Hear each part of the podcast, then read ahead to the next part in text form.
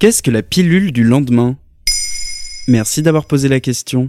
La pilule du lendemain est une contraception d'urgence. Après un rapport sexuel non protégé, elle vise à retarder l'ovulation pour éviter une fécondation. Malgré une bonne efficacité, des mythes et rumeurs circulent à son sujet.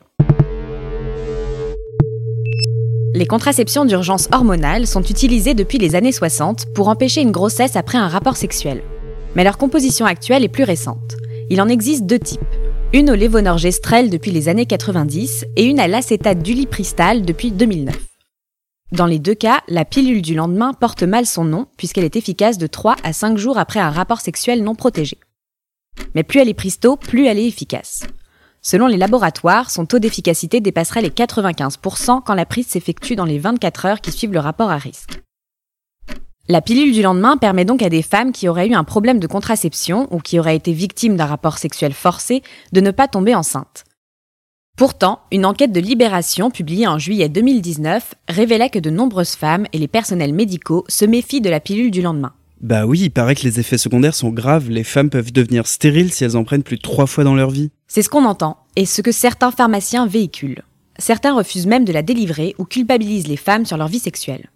Ainsi, plus de la moitié des moins de 30 ans pensent que la pilule du lendemain est dangereuse. Pourtant, c'est faux. La contraception d'urgence ne rend pas stérile. Le Consortium international pour la contraception d'urgence affirme qu'elles sont complètement sûres et qu'il n'y a aucun risque à en utiliser à plusieurs reprises.